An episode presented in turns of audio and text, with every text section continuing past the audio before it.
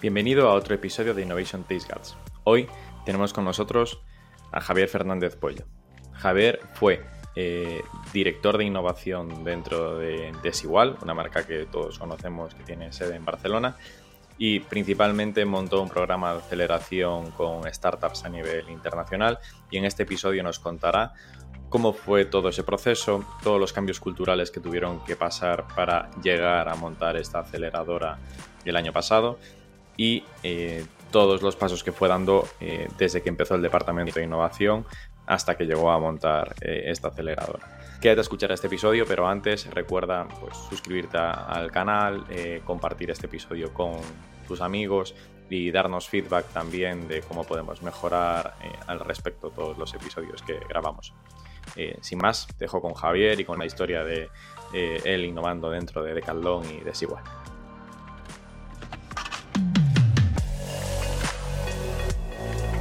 Innovation Takes Guts, un podcast donde hablamos sobre empresas disrumpiendo sus propias industrias, Open Innovation y Corporate Venturing.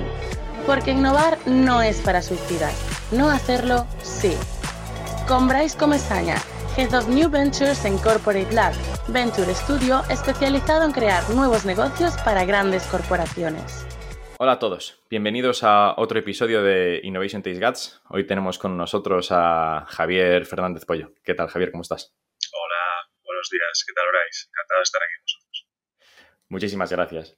Eh, Javier, o sea, eres eh, eh, experto en innovación, en retail, en moda, o sea, tienes mucha experiencia por, por, esta parte, has estado en dos grandes compañías y ahora también estás como advisor en, alguna, en alguna startup tenía muchas ganas de, hablar contigo para charlar un poco sobre eh, cómo es eh, la innovación dentro del mundo del retail y la moda, cómo es la parte de montar eh, una aceleradora. Iremos tocando todos estos puntos, pero antes, danos un poco de contexto, ¿no? O sea, preséntate tú, quién eres, de dónde vienes y, y, a partir de aquí empezamos.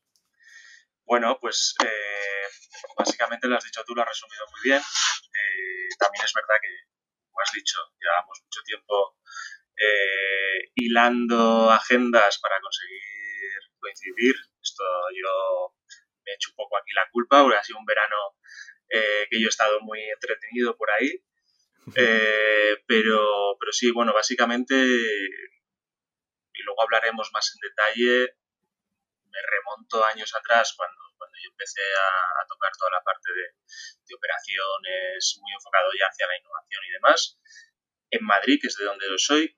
Yo nací, yo nací en Madrid y llevo ya como más de 15 años trabajando en toda la parte de, retail, mucho más enfocado a moda los últimos 7-8 años y, mucho más enfocado a innovación pues los últimos alrededor de 5 años sobre todo. Vale. Em, ¿Cómo ha sido un poco tu, experiencia aquí? ¿no? O sea, en esta parte de. Eh, empezaste trabajando en, en, Decathlon, o sea, decir, las compañías más relevantes, o sea, son de, Decathlon y Desigual. Eh, ¿Cómo era un poco tu rol eh, o cómo fuiste evolucionando también dentro de, Decathlon? Bueno, en Decathlon generalmente es una, es una empresa que, la parte de management, que la trabaja muy bien, se hace desde, desde abajo. Casi todo el mundo empieza prácticamente de vendedor, en mi caso no fue de vendedor, sino como responsable de, un área y ahí fui, fui escalando.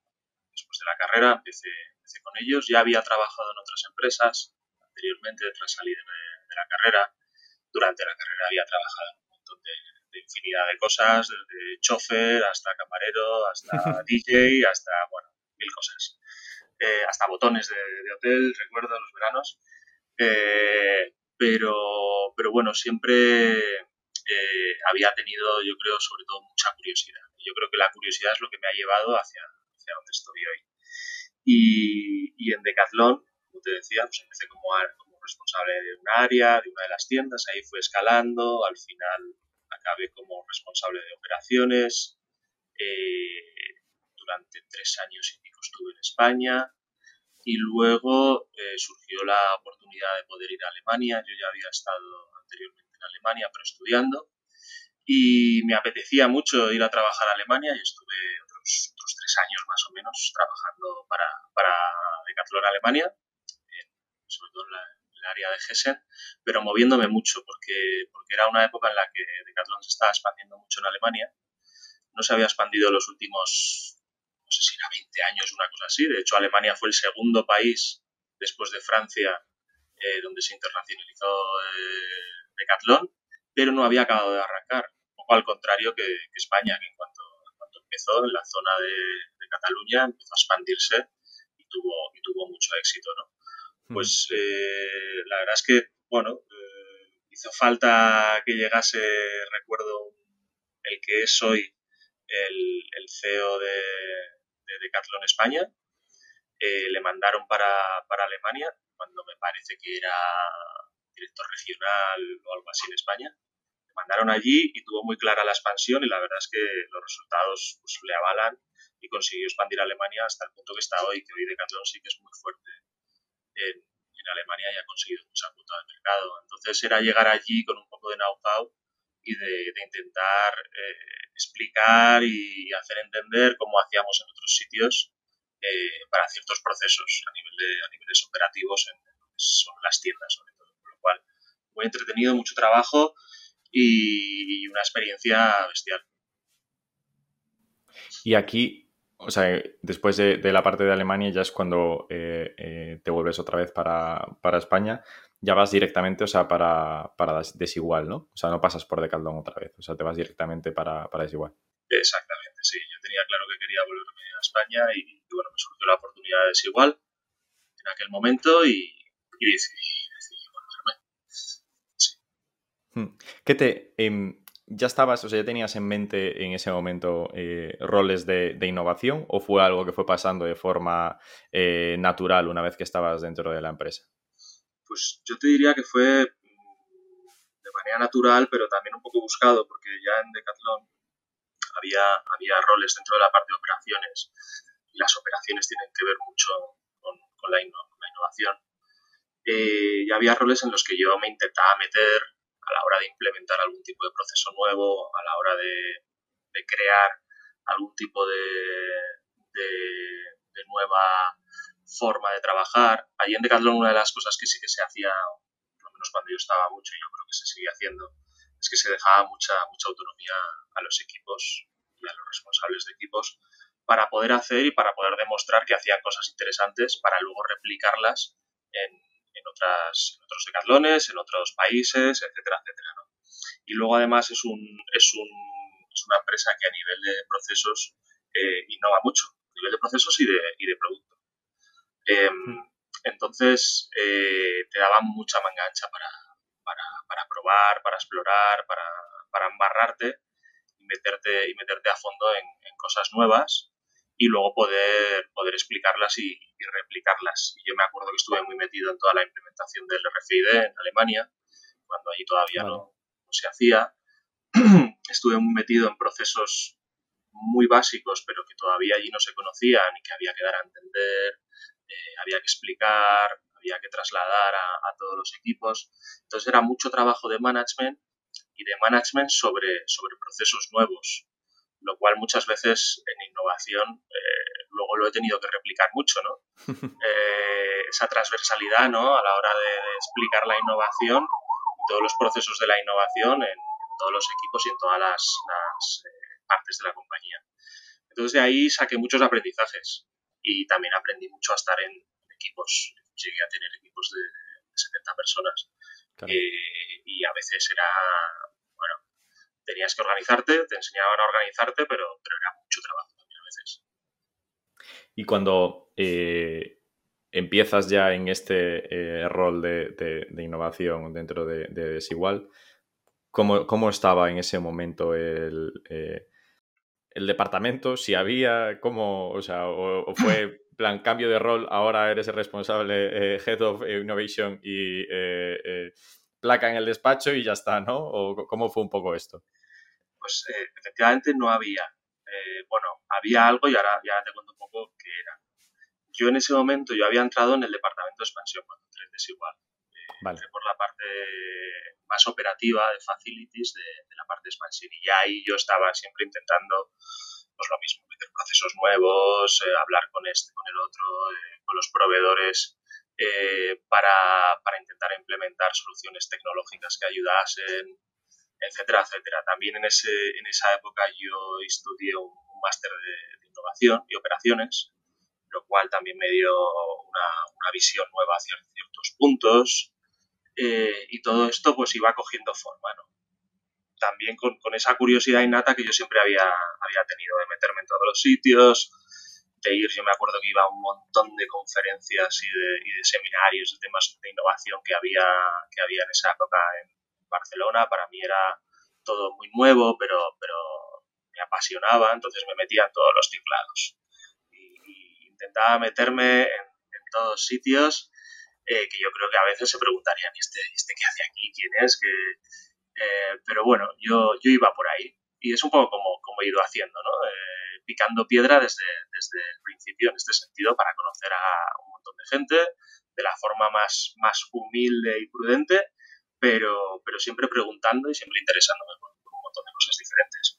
Y, y luego, eh, más tarde, a los dos, tres años de, estar, de haber entrado en Desigual, pues eh, surgió la oportunidad de, de, crear el área de, innovación. Eh, en ese momento y hasta entonces, lo que había era una especie de Innovation Lab,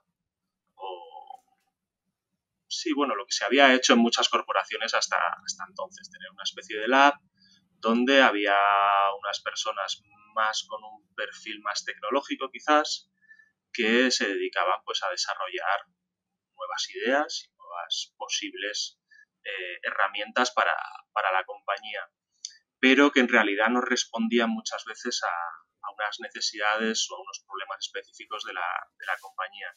Con lo cual tenías un, un lab algo enfocado a, lo que se llamaba innovación, que, en realidad no miraba hacia el negocio y no creaba ningún impacto ni, tenía ninguna conexión con el negocio. Entonces querían transformar eso y querían una innovación que realmente mirase hacia el negocio y tuviera un impacto en, la cuenta de resultados.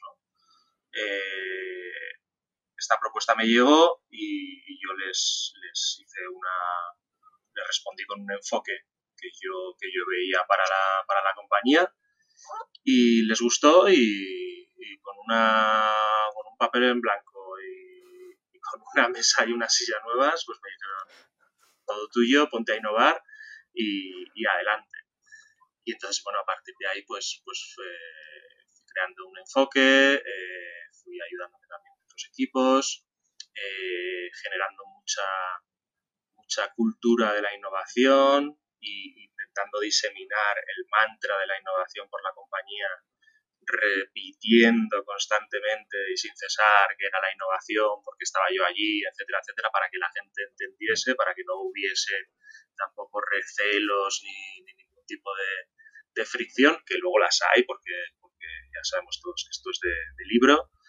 Eh, y bueno, y a partir de ahí fuimos creciendo, fuimos ganando confianza eh, con el comité. Creamos un comité de innovación eh, en el que estaba prácticamente el, main board al completo de la compañía. Y a partir de ahí fuimos ganando confianza, fuimos generando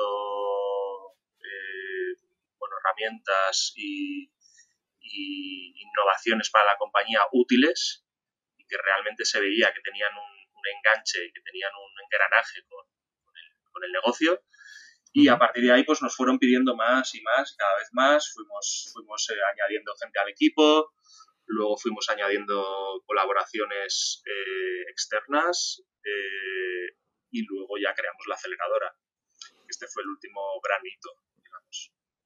¿Cómo, o sea, tal como lo cuentas, ¿no? Parece que hubo un poco de, de, inercia, ¿no? O sea, de empezaste eh, como decías antes, ¿no? con un papel en blanco, una silla nueva y una mesa, eh, empiezas a, mover la rueda y empiezas a ganar cierta inercia, a ganar esa tracción interna para que luego pues, pasemos a montar la aceleradora o las diferentes cosas que hayan pasado durante el tiempo. ¿no? ¿Cuáles fueron esos primeros pasos? O sea, eh, esto que contabas también, ¿no? De la cultura y tal, pero ¿cuáles fueron esos primeros pasos una forma más táctica que diste para empezar a mover esta, esta rueda, ¿no? Y para poder, un poco como esos quick wins de, vale, ahora soy responsable de innovación, eh, me voy a poner a hacer esto, esto y esto, porque es lo que va a justificar también que hayamos tomado esta decisión. Bueno, lo, primero que recuerdo fue, fue hacer muchas presentaciones, a mucha gente para dar a entender que era la innovación y para también generar unas expectativas reales sobre lo que iba a ser la innovación. Porque muchas veces en, el mundo de la innovación lo sabemos, pero muchas veces desde fuera la innovación se ve como algo mágico, muy, muy ligado a la creatividad y demás, y hay una parte de eso que es cierto, pero también hay una parte que es, método y que es generar un, una utilidad eh, a, todo lo que, a todo lo que hacemos, ¿no? Y que luego también tenga una repercusión eh, y un retorno. Entonces, esto es lo que había que dar a entender y también el, cómo manejar la parte más de, frustraciones de todo lo que significa la, innovación, de decir, oye, nosotros vamos a, proponer muchas cosas, pero muchas de estas no van a salir y muchas de estas luego van a salir, pero a un medio largo plazo. hay que entender también los tiempos, hay que entender cómo funciona eh, y hay que entender que, necesitamos apoyo de todos, desde arriba los primeros, pero también para esto eh, y para que ese engranaje tenga ciertas garantías a la hora de ser de que estas soluciones se implementen, necesitamos que la capa media de management eh, esté muy de la mano con nosotros porque son los que nos van a ayudar a ejecutar todas estas nuevas soluciones o todas estas nuevas pruebas de concepto. Entonces, lo primero que hicimos fue, después de todas estas presentaciones y de, explicar a, todo el mundo que, se vería envuelto en todo esto, fue, buscar pequeñas soluciones eh, a problemas que había actualmente en la empresa y que no se habían, que no se habían respondido hasta, hasta entonces. Empezamos con temas de recomendaciones de talla. Y también recuerdo que, hicimos una colaboración con, con Barcelona Tech City, eh, empezamos a situarnos en el ecosistema, eh, sobre todo de Barcelona, porque es el que nos pillaba más a mano. Eh, y entonces empezaban a ver que aquello tenía una respuesta hacia afuera. Nunca habían jugado exteriormente, o sea, todo lo que es el Open Innovation no lo conocían. Entonces, el de repente estar fuera, el que hubiese mensajes de desigual hacia afuera sobre la innovación, y, ver que había también un interés desde fuera sobre la innovación que se hacía en desigual, todo esto empezó a tener una repercusión y a, generar pues, también cierta ilusión, ganas de, seguir, de seguir avanzando. Entonces estos, estos pequeños quick wins que llamas, que llamas tú fueron, fueron esenciales al principio para ganar ese, ese grado de confianza de decir, oye, eh, Javier, hemos visto que, que, esto, que esto va, y, que esto tiene, tiene cierta sustancia, eh, vamos a ir a por más. enseguida, que, enseguida que se veía que, la innovación generaba una cierta reacción positiva, eh, se, quería, se quería algo más. Y además, recordamos que hablamos en época de pandemia, en época de pandemia toda la parte de retail y moda ha sufrido mucho. Entonces, prácticamente muchos de los mensajes positivos que se lanzaban desde la compañía venían de la innovación y, esto ha ayudado mucho también a, generar también cierta motivación. Qué bueno. Y en estas presentaciones que hacías eh, contando que era la innovación, eh, eh, ¿qué cuentas? O sea, ¿qué es para ti la, innovación? ¿no? Bueno, yo, sobre todo lo que hacía era generar una foto. Me acuerdo que dibujábamos una foto en la que, en la que veíamos el enfoque enfoque de la innovación externa, de la innovación interna, de cómo íbamos a plasmar mucho, íbamos a trabajar mucho la innovación externa, que no se había trabajado nunca, y donde bajábamos a tierra muchas cosas de la innovación. Por ejemplo, lo que decíamos antes, la que la innovación no solo es creatividad, que la innovación es un método, que hay, que hay una ciencia detrás. Eh, trabajamos mucho el tema de las expectativas y el tema de eh, también ya incluso marcar un, generar un marco de trabajo de cómo íbamos a trabajar la innovación eh, y, marcar incluso unos timings y unos, unos KPIs muy, muy a alto nivel, pero ya diciendo, oye, cada X tiempo nosotros vamos a presentar tantas propuestas. Es verdad que al principio no puedes, no puedes tampoco dibujar o, predecir eh, cuánto vas a generar en la cuenta aporta resultados sobre lo que vayas a innovar porque no sabes todavía lo que vas a hacer, pero sí que puedes decir, oye, yo voy a proponer X en, los próximos, en el próximo año. Y de estas propuestas van a salir a negocio tanto. Y de esto que salga a negocio, luego lo evaluaremos de esta manera. Dibujar, digamos, un, roadmap muy, muy claro, muy detallado de cuál va a ser el marco de trabajo de, de la innovación, cuáles son, cuáles van a ser nuestras necesidades y cuáles son las, las expectativas que nosotros manejamos. Muy realistas también para, para que la gente oye, eh, maneje sus expectativas y tenga claro qué es lo que queremos. Y siendo transparentes, ¿no? Es decir, si vamos a hacer eh, dos propuestas, 5, 50 al Q, saber que van a ser eh, 2, 50 o, las que sean, ¿no? Pero también compartir ese valor para poder equilibrar la, la, expectativa del otro, ¿no? De, vamos a mandar pocas no, os hagáis muchas ilusiones con las propuestas que vayamos a mandar, ¿no? Esto es diferente a decir, oye, vamos a mandar seis propuestas, ¿no? Porque para el otro puede ser eh, eh, otra idea totalmente eh, diferente. Y, esto que comentabas de también de, cómo mover a la capa de management medio, entiendo que al principio no, pero una vez que ya estaba el programa más avanzado se, vinculaba alguna, algún tipo de incentivos a, estos, a estos managers, porque lo que suele pasar habitualmente, y sobre todo en compañías tan eh, eh, distribuidas como, el caso de Desigual, ¿no? O sea, tengo tiendas eh, prácticamente por todo el mundo, mi principal indicador son las ventas y toda la gente está muy orientada a, a ventas y facturación, etcétera. Entonces, en el día a día, ¿cómo pelea un, cómo consigues que un manager, eh, un middle manager consiga eh, centrar parte de su atención a, estos proyectos, ¿no? Y que sí quiera lanzar un piloto o sí quiera probar a trabajar con una startup, eh, esto es una buenísima pregunta, porque yo creo que ahí, digamos que están muchas de las claves de que estas, de que estas soluciones o estas pruebas de concepto salgan adelante y se integren finalmente en el negocio, ¿no? El que la capa media management esté por la labor eh, de ejecutarlo y de, y de, que parte de su trabajo vaya, vaya enfocado a eso. Pues eh, aquí hay varias, varias formas. Eh, nosotros empezamos por la, por la más prudente al principio, que es tratar de involucrar a, a las personas. ¿Cómo? Pues de diferentes maneras. Eh, yo recuerdo que una de las cosas que, propuse, que dije que, tenía que ser clave y que teníamos que hacer era generar cultura de la innovación. O sea, esto, esto era básico. Y nosotros en, Desigual recuerdo que, sí que había una cultura de la innovación, eh, de la innovación hacia producto, de hacer las cosas de manera diferente y demás, también muy marketingiana en muchos aspectos. Eh, pero que se necesitaba quizás otra forma de, trabajar.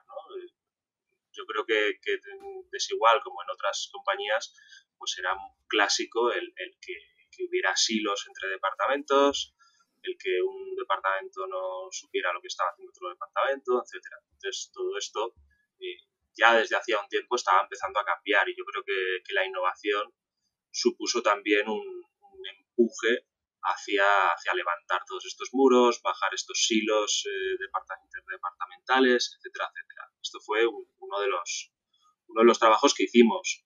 Eh, hacíamos muchas, muchas actividades alrededor de, explicar la innovación, ¿no? de lo que estábamos haciendo, de informar, de que los trabajadores también supieran lo que se estaba, lo que se estaba haciendo. La innovación según también tú lo expliques, pues pueden, pueden ser cosas muy, chulas, muy interesantes y que a todo el mundo de alguna manera le interesan porque miran hacia el futuro y hacia otras formas de, hacer las cosas, ¿no?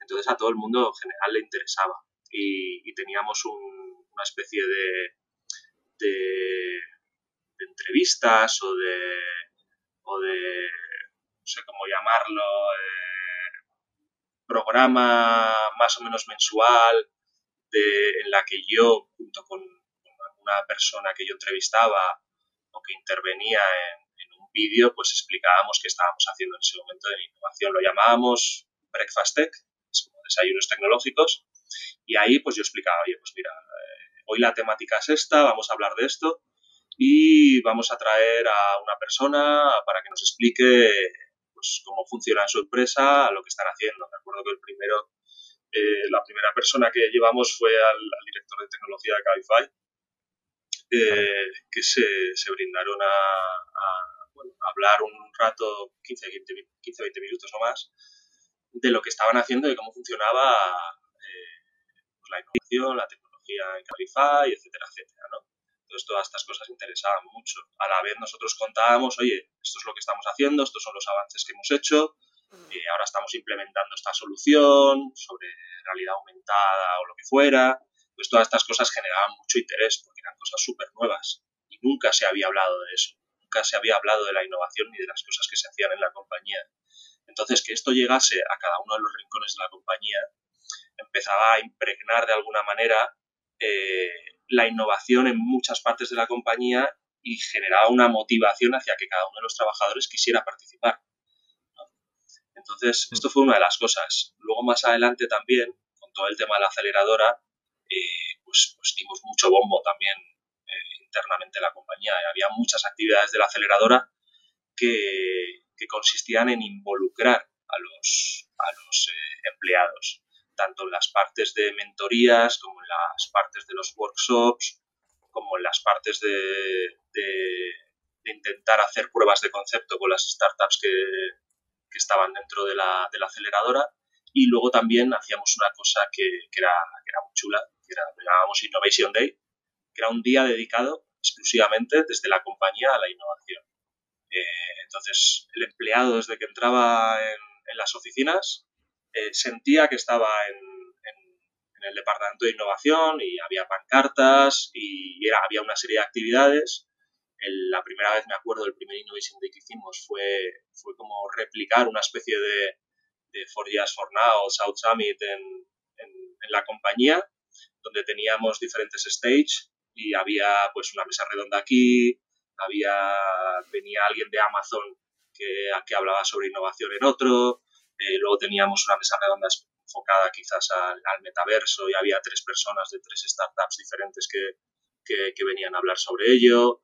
Eh, entonces, claro, todo eso generaba un, impacto a nivel cultural y a nivel de, empleados que es brutal. Eh, luego hacíamos un design thinking con, 50 empleados y luego tenemos la suerte que había mucha gente de fuera que, que le interesaba participar, ¿no? Claro. y luego, bueno, toda esta serie de actividades ayudaban, ayudaban muchísimo. Y luego es verdad que, que, tú decías y hablabas sobre los incentivos, que eso sería, sería bestial, ¿no? Poder conseguir que, que, la gente que participe en innovación pues, pues eh, obtenga una, una, serie de incentivos. Eso no, no, lo, no lo conseguí, eh, pero yo creo que, que es un poco el, la segunda fase o el camino que hay que seguir hacia realmente involucrar de lleno a la gente en, innovación. Nosotros lo que hicimos sobre todo fue involucrarles en los proyectos desde, desde el minuto no cero, sino menos diez, te diría. El momento en que, en que estás buscando los retos, ya tienes que ir de la mano de negocio. Eh, en ese momento ya te, te, agarras un poco a, a, toda la parte del middle management, vas con ellos de la mano y les haces a ellos liderar los proyectos. Nosotros no liderábamos los proyectos. La idea es que fuera el middle management el que, el que con su reto eh, y con la respuesta que nosotros habíamos dado a su reto fuera capaz de ir evolucionando ese reto junto con la startup y, nosotros de estar ahí supervisando y procurando reconducir los momentos que hubiese que reconducir y dando las pistas que, que fuera necesario dar, pero el que lideraba eh, los proyectos y las pruebas de concepto tenía que ser eh, negocio y el área de negocio en concreto, porque nosotros nos habíamos dado cuenta, sobre todo al principio, que había un punto de fricción muy importante, que era en el proceso de la innovación, cuando tú, tú empiezas a hacer, tú planteas el reto, luego haces un scouting, luego lo planteas en el comité de innovación, te dan el go, con ese Go haces una prueba de concepto y evalúas la prueba de concepto y luego deja de ser parte de la innovación porque la integras en negocio, ¿no? Haces el pase a negocio. En ese momento, en ese, en ese momento del pase a negocio, veíamos que existían muchas fricciones y era muy, muy difícil garantizar que, que se integrase realmente, ¿no? Porque como ellos no habían tocado anteriormente esa innovación o la habían tocado de manera superficial, eh, tampoco tenían mucho interés en ello, ¿no? ¿no? les interesaba mucho. Entonces, el involucrarles desde el principio, incluso antes, y el hacerles líderes de ese proyecto, les hacía, bueno, generaba un, engagement mucho más, mucho más sólido hacia luego eh, motivar esa integración y querer implementar la, solución de forma sólida en, su área de negocio.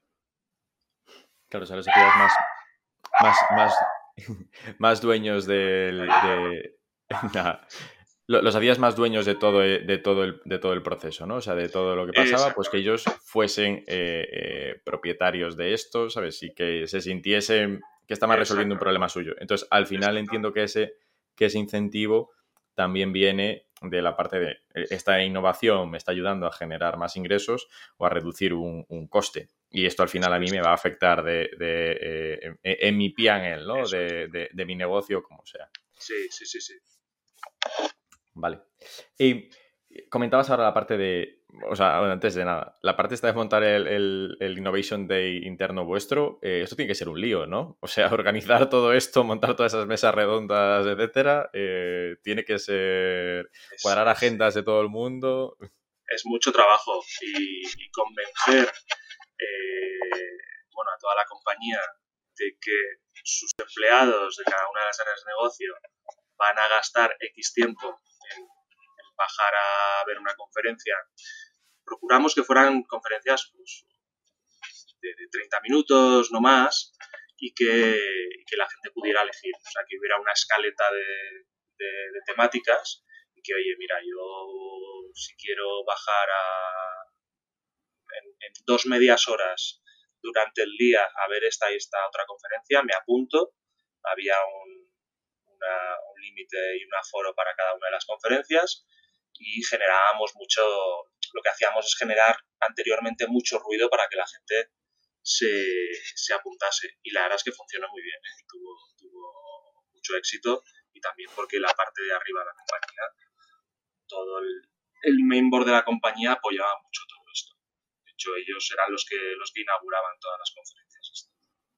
O sea que ellos también metían ese tiempo eh, eh, y ese eh, invertían en el proyecto también, ¿no? O sea, no es que era solo de, oye, muy bien el Innovation Day este, felicidades al día siguiente y no pasaban por allí, pero sí que también se involucraban. Esto es, esto es. Esto. Yo creo que, tú lo has dicho, que es verlo, verlo como una inversión. Sí, sí, claro, o sea, porque desde el punto de vista de impacto en negocio, hoy lo ves como, como, un coste, o sea, porque quiero decir, tener a ese eh, media hora de cada uno de los trabajadores asistiendo a una charla no te va a, impactar en nada directamente, ¿no? Hoy en el negocio, pero tienes que pensar, o sea, que esto lo vas a activar para, el futuro también. Exacto, exacto. ¿Cómo, cómo nace la, aceleradora? O sea, ¿cómo, o sea, ¿Cómo llegas un día a, las oficinas y dices, oye, vamos a, eh, en tres meses o en lo que sea, quiero eh, montar una aceleradora? ¿Y por qué? ¿no?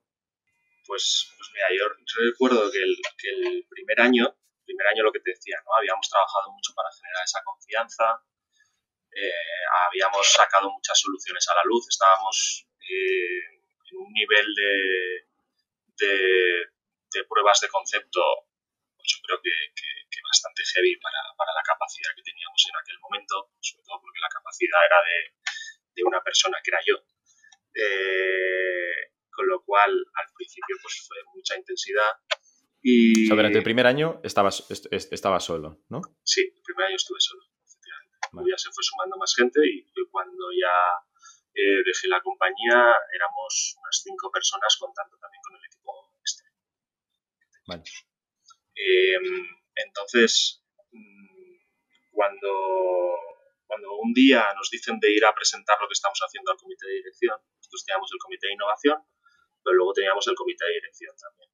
Y cuando un día me dicen, oye, vamos a, vamos a presentar eh, el comité de dirección lo que estamos haciendo, pues bueno, yo tenía claro cómo, cómo presentarlo, eh, todas las soluciones, hacer una, foto más o menos general de lo que significaba la innovación también, poner un poco, eh, hacer un storytelling ¿no? de, todo, de, todo,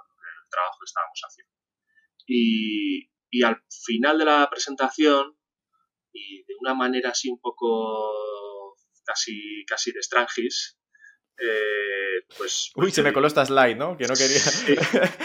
Sí, sí, casi, casi fue así. Pues yo dije, ¿y por qué no en el futuro eh, pues, pues hacer.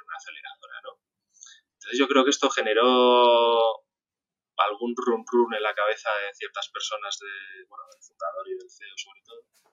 Y, y luego también ellos nos lanzaron la pregunta de cómo generar una desigual todavía más abierto, ¿no?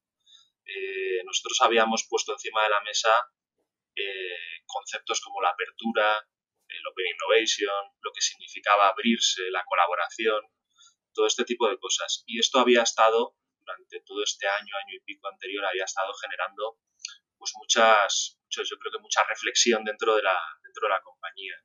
Eh, también la compañía, por su parte, había estado haciendo muchas colaboraciones sobre todo en la parte de producto, pues con nuevos diseñadores, colaboraciones externas, quiero decir, con diseñadores, con un montón de gente de fuera de la compañía.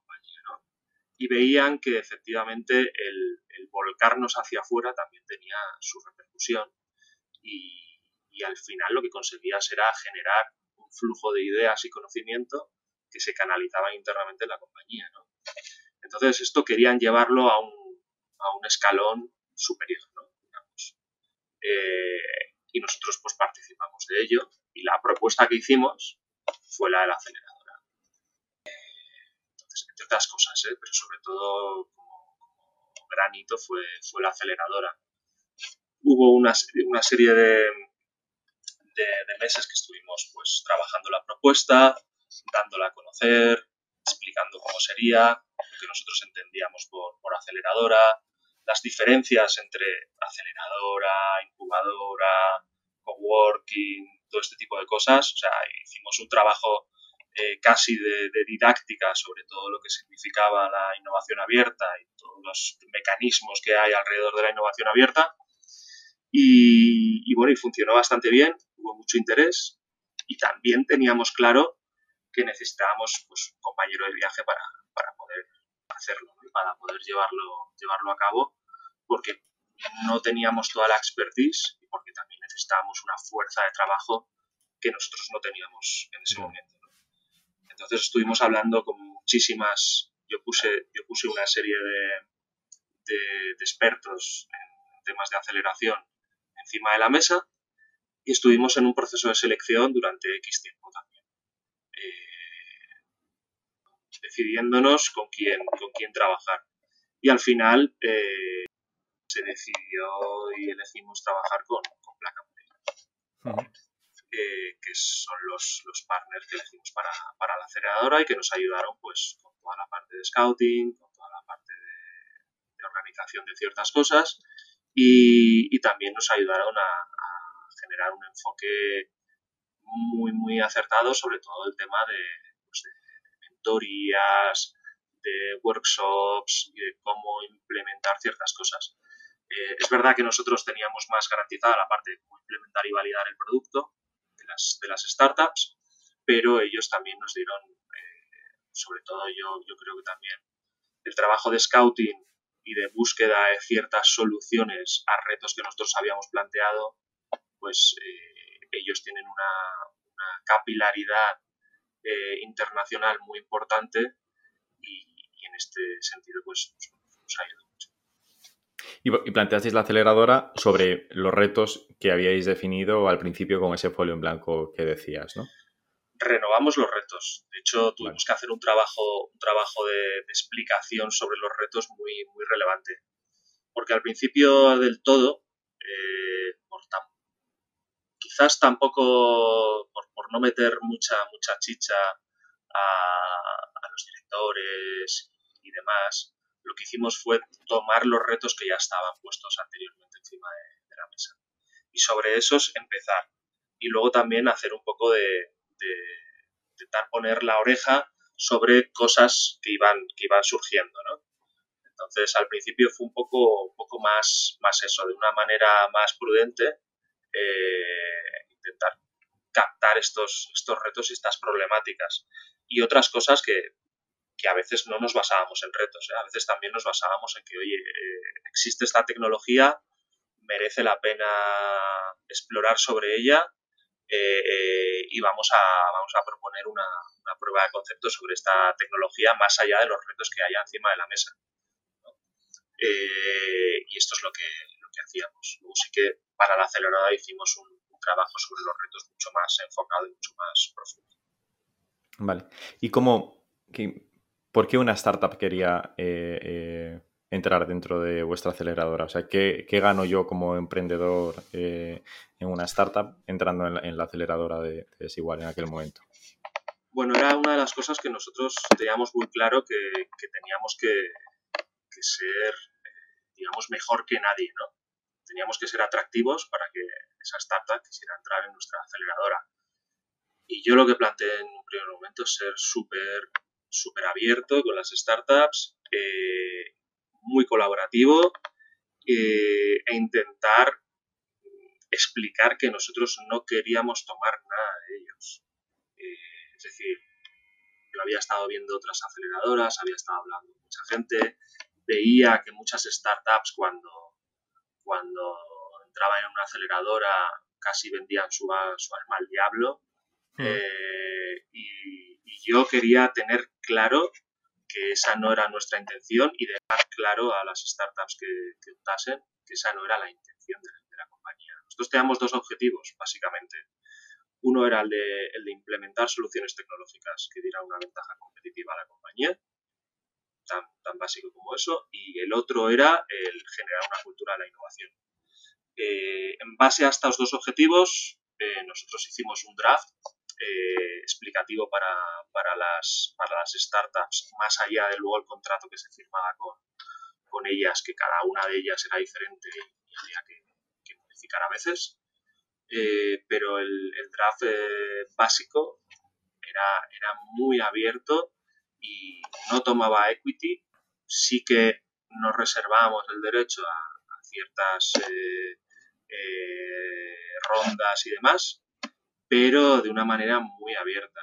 yo creo que, que, hasta yo creo que hasta las startups se sorprendían al, principio, porque nosotros lo que hacíamos era, por un lado, darles un espacio en las oficinas de Desigual, que, que no sé si, bueno, tú las conoces porque estado Sí, sí, sí. O sea, son espectaculares. O sea, quiero decir, ya, o sea, eh, eso ya, es un buen perk.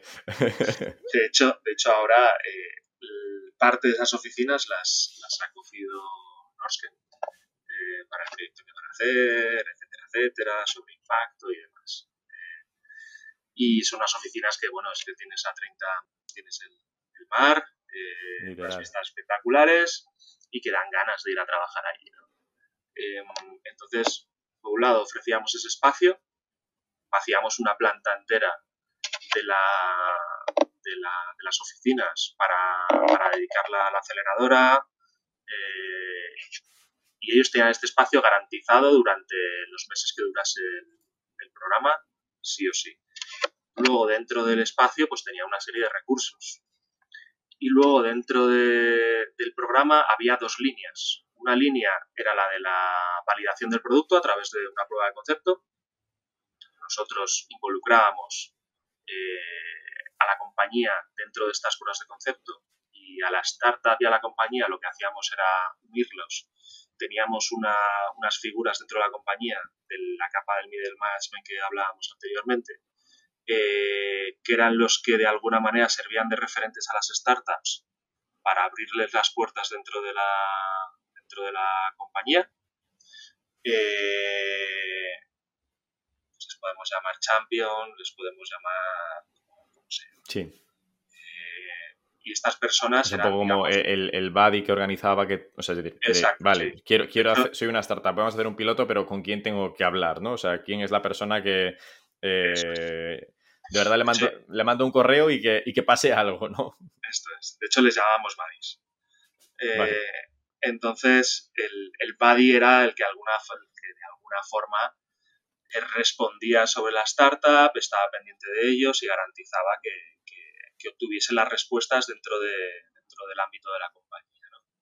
Eh, con, otros, con otros departamentos o con su propio departamento. normalmente el buddy era el, manager eh, del, área o del departamento donde se iba a implementar la solución. Generalmente era así, ¿no? porque garantizaba pues, pues cierta, cierta, cierto movimiento. Em, luego, además de eso, en la otra línea que te comentaba, eh, estaba la, de, la del aprendizaje y la de la formación. Entonces teníamos la, línea de, la prueba de concepto y luego la otra línea que era la de eh, pues, generar una serie de mentorías y de que personas tanto internas como externas eh, pudieran dar su visión y pudieran dar su expertise a las startups sobre varias temáticas. A lo largo de los meses que duraba el programa de aceleración, nosotros teníamos eh, cada mes un, encuentro presencial en las oficinas eh, que le llamábamos Focus Week, donde garantizábamos que tanto los expertos como las startups se reuniesen para, que esa semana fuera una semana intensiva en cuanto a aprendizajes y en cuanto a evolución de esa prueba de concepto también, ¿no?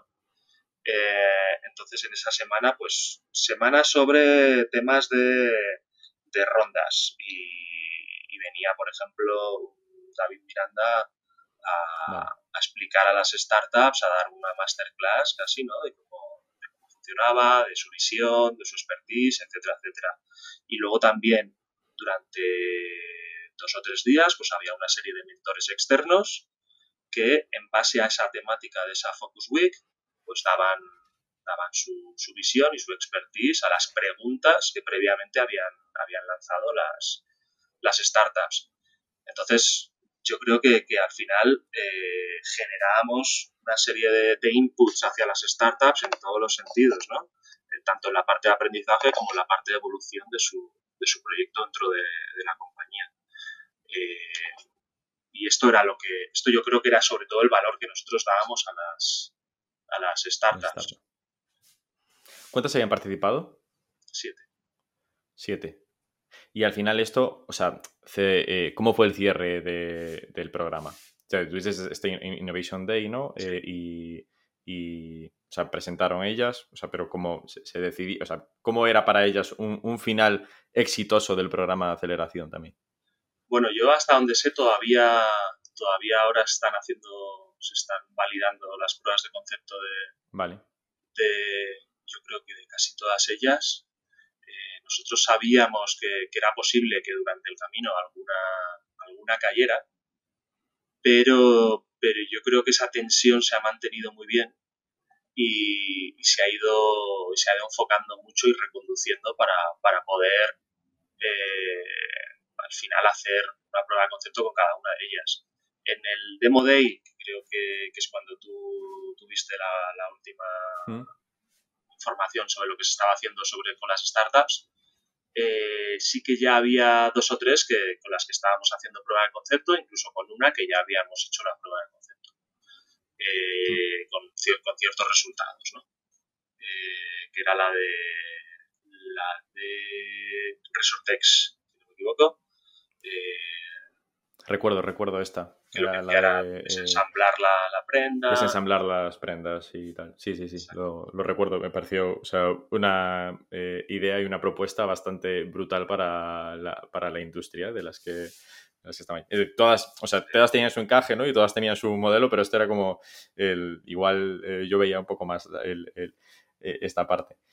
Y de, dentro de ella, por la parte de, de la aceleradora, o sea que ¿cómo volverías a, eh, volverías a plantearla de la misma forma o habría otros aprendizajes eh, que, dirías, oye, ¿cómo, qué, hubiésemos cambiado? ¿no? Pues eh, esta es buena, es buena pregunta. Yo creo que quizás lo que, lo que haría es hacer un programa más corto. creo que a nosotros nos sirvió para, tomar muchos aprendizajes y a Desigual les sirvió para, para generar un know-how de, todo lo que significaba un programa de aceleración, hmm. eh, pero creo que por mi parte lo haría, lo haría más corto y, quizás el trabajo de involucrar a las, a las startups dentro de la compañía lo haría de otra forma, eh, parecida, no, igual, pero parecida. Eh, pero, pero yo creo que, siendo bastante novatos este aspecto, salió bastante, bastante bien. Eh, quizás también lo que haría es enfocarme a startups más, más locales, eh, porque yo creo que facilita mucho el, trabajo y puede ser más agradecido. También las expectativas de, una startup, eh, por ejemplo, no sé, de Estados Unidos, no es la misma a lo mejor que la de que, una española. Eh, en, cuanto a, en, cuanto a, lo que busca, nosotros también facilitábamos mucho, mucho acceso a inversores. Y una startup estadounidense quizás con, un VC español eh, no es el mismo encaje. Creo que... Tienen otra, o sea, tienen otra dimensión de, eh, de costes, de inversión, etcétera. O sea, no es que sea mejor ni peor, sino que Estados Unidos es un mercado eh, más caro. Entonces, las rondas van a ser, van a ser mayores allí. y, estos, y los de aquí les cuesta más cubrirlo. Mm. Exacto. Entonces, yo creo que en ese sentido lo haría, lo haría diferente por una cuestión de expectativas. ¿eh? por otra, por otra cosa. Y entiendo que también es difícil cuadrar, o sea, quiero decir, diferentes startups que una está en, con las expectativas que puede tener la propia startup, ¿no? De, y cómo hacer ese programa. Eh, en el ejemplo que ponías de David Miranda, ¿no? Pues igual está hablando igual de un entorno de inversión más en España, ¿no? O sea, cómo pueden ser aquí las rondas o el programa de Stock Options o las Phantom que pueda haber según la legislación española y, a, la, y, a la americana dice, a mí esto no me, no me aplica, ¿no? Y estoy en esta Focus Week aquí y cuadrar todo esto igual es más, es más difícil. Esto es, correcto. Vale. Y, bueno, básicamente, básicamente sería eso. Vale. Y comentabas de lo que, también os reserváis un poco el derecho como de, invertir, ¿no? O sea, no tanto de la aceleradora, pero o sea, esto estaba, o sea, no pregunto por la aceleradora, ¿eh? pero esto lo teníais en mente, en invertir en alguna compañía, en promover vosotros de alguna forma alguna compañía, durante todo el proceso de innovación, no solo en la parte del acelerador. Bueno, eh, por lo menos tener la, la posibilidad de hacerlo, ya que estaban allí, ya que estábamos dándoles también espacio, eh, los recursos y la posibilidad de, validar su producto, eh, yo creo que menos que, tengamos la posibilidad de, poder participar también de su, de su proyecto, el futuro que vayan a tener. Correcto. Eh, que luego la realidad es que generalmente no, se hace o a lo mejor no se encuentran los encajes. nosotros no teníamos la parte de inversión eh, dentro de la, de la, aceleradora, es algo que está fuera, eh, que sí que existe, existe un Family Office que es el de Thomas Mayer, que es el que tiene una, que hace una serie de inversiones que son, que son agnósticas en realidad, que no, que no tienen por qué ser enfocadas a retail o a moda, pero nosotros sí que de alguna forma desde la aceleradora y desde todo lo que hacíamos en innovación y desde el networking que teníamos, etcétera, etcétera, eh, generamos un pipeline que, garantizaba o que podría llegar a garantizar cierto éxito sobre, sobre inversiones en moda o de tecnologías que apliquen a moda, ¿no? Entonces nosotros pues, lo único que hacíamos era eh, sacar esto de, nuestro, de nuestro ámbito para mostrarlo a, la parte del Family Office por si les interesaba invertir. Ellos sí que participaban en, toda la parte de, eh, más legal, digamos, a la hora de los contratos con las startups y demás para también garantizarse, garantizarse ese hecho. Vale, clarísimo. Em, por cambiar un poco de, tercio ya para ir eh, terminando, ¿cómo ves eh, el futuro en la moda y en el retail? O sea, ¿dónde crees que van a ir eh, los grandes o dónde hay oportunidades en, el futuro? Yo creo que, fíjate, yo creo que la, que la moda lejos de que, claro, ha tenido un momento muy complicado con el tema de la, pandemia. Y toda la parte de retail, moda, sobre todo. Y además veníamos de, todos estos mensajes que en años anteriores, de esto del apocalipsis del retail, ha habido, ha habido un, digamos, unos choques eh, en el sector muy importantes que lo que han, que lo que han favorecido es, es que han generado muchos, bueno, han hecho es tambalear mucho el, sector. Y cuando se tambalea y se mueve algo tanto, al final se generan muchos cambios. Entonces yo creo que hay como una serie de, de, incertidumbre, pero a la vez como de esperanza en que, en que van a llegar cambios muy positivos en, el retail, cómo se van a hacer las cosas, los procesos. Ya hay muchas cosas eh, que se están haciendo. Muchas veces yo creo que no somos conscientes de las cosas que hay porque, porque, porque no tenemos todavía la capacidad o no hemos tenido todavía la visión de unir esos puntos y crear esas constelaciones, digamos, que nos permitan eh, generar estrategias mucho más claras hacia, por ejemplo, tecnologías como la inteligencia artificial.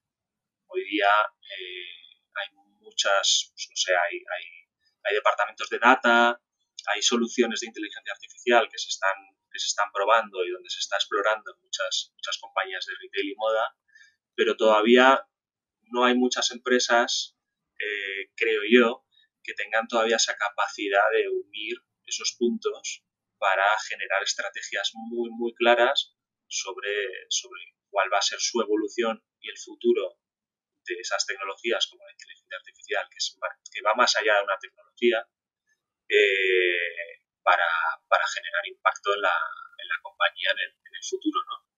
Pero yo creo que, que toda esta ola, de alguna manera,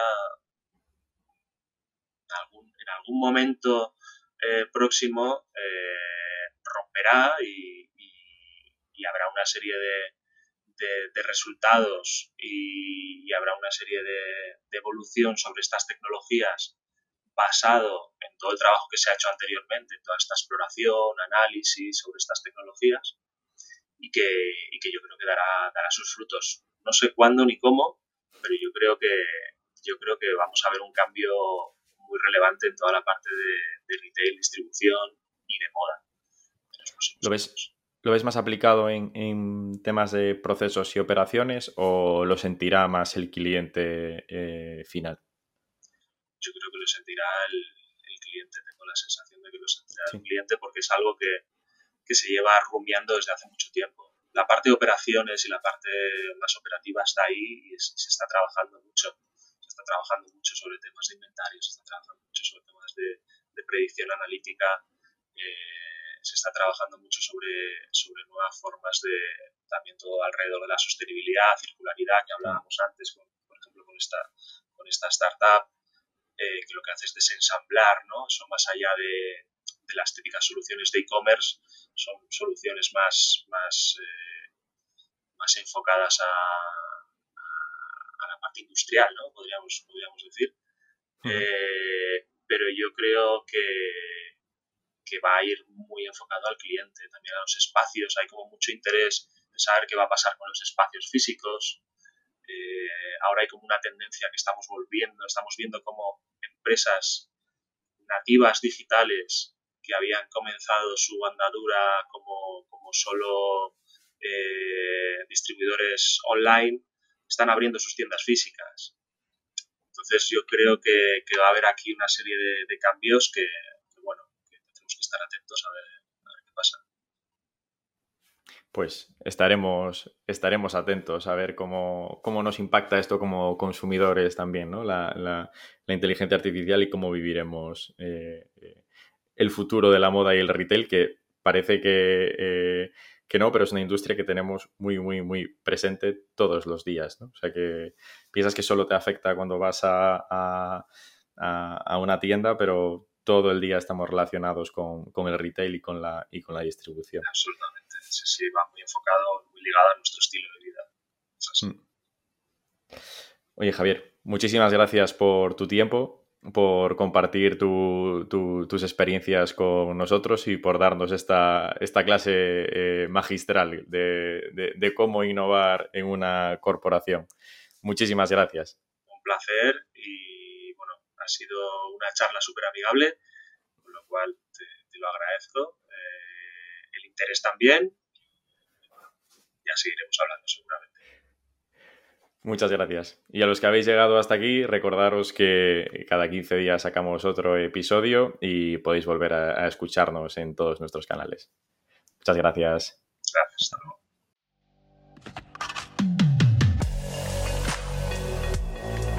Innovation Takes Guts, un podcast donde hablamos sobre empresas disrumpiendo sus propias industrias, Open Innovation y Corporate Venturing.